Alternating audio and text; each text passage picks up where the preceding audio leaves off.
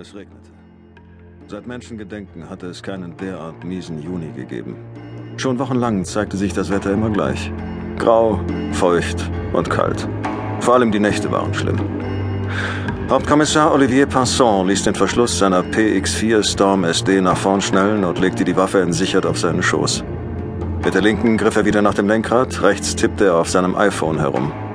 Auf dem Touchscreen baute sich die Navi-App auf und beleuchtete sein Gesicht gespenstisch von unten. Scheiße, wo sind wir hier überhaupt? knurrte Fifi. Hast du eine Ahnung, wo wir hier rumgurken? Passon gab keine Antwort. Langsam und mit ausgeschalteten Scheinwerfern fuhren sie weiter durch ein Wohnviertel namens Le Clos Saint-Lazare, einen typischen sozialen Brennpunkt in einer der Pariser Vorstädte. Wir dürfen überhaupt nicht hier sein, murmelte Fifi. Wenn das unsere Kollegen wüssten. Schnauze, Passon hatte Fifi gebeten, dunkle Klamotten anzuziehen, um möglichst wenig Aufmerksamkeit zu erregen. Und was machte dieser Spinner? Er war in einem Hawaii-Hemd und knallroten Shorts angerückt. Passon verkniff sich die Frage, womit Fifi sich vor der Arbeit zugedröhnt hatte. Wodka, Speed, Koks? Wahrscheinlich alle drei. Philippe Deluc, der von allen nur Fifi genannt wurde, biss sich auf die Lippen und starrte aus dem Fenster. Passon beobachtete ihn von der Seite, wasserstoffblonde Mähne, Aknenarben und gepierste Lippen. Der offene Hemdkragen gestattete einen Blick auf das Maul eines wilden Drachen, der Fifis linken Arm und Schulter zu zerfleischen schien. Nach mittlerweile drei Jahren gemeinsamer Arbeit fragte sich Person noch immer, wie der Junge die 18-monatige Ausbildung an der Polizeischule, die Motivationsinterviews und die medizinischen Untersuchungen überstanden hatte. Aber das Resultat war immerhin ein Bulle, der mit einer Pistole ein Ziel aus mehr als 50 Metern Entfernung treffen konnte, und zwar sowohl mit der rechten als auch mit der linken Hand.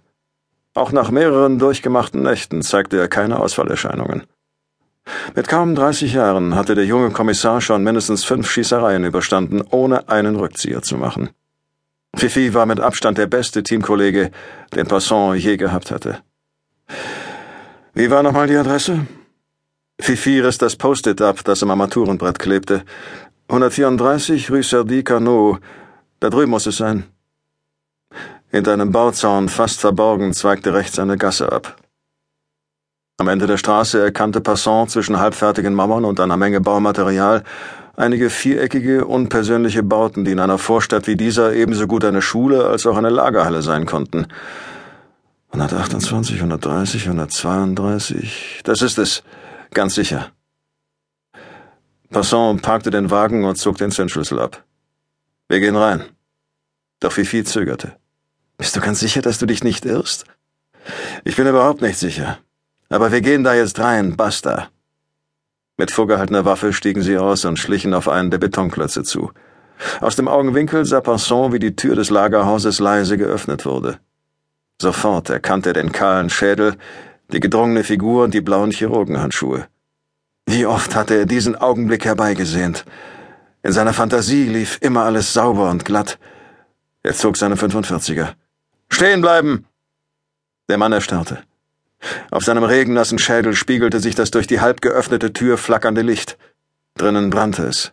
Sie kam zu spät. Nun rannte der Kahlkopf los. Sein dunkler Regenmantel flatterte hinter ihm her. Ein wahres Fiasko. Passant sah, dass Fifi seine Waffe hochgenommen hatte und auf den Flüchtenden zielte. Lass den Scheiß, schnapp dir Guillard lebend! Sein junger Kollege stürmte vorwärts. Passant lief zum Lagerhaus, verstaute die Beretta im Holster, streifte im Laufen Handschuhe über und ließ die Schiebetür aufgleiten. Er wusste, was ihn erwartete. Aber es war noch viel schlimmer.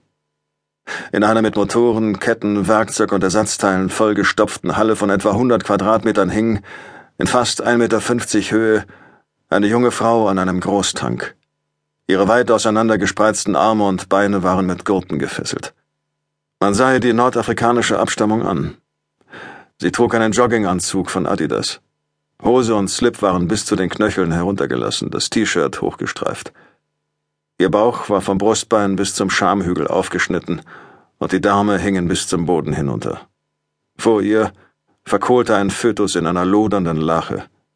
Die übliche Vorgehensweise. Sekunden vergingen.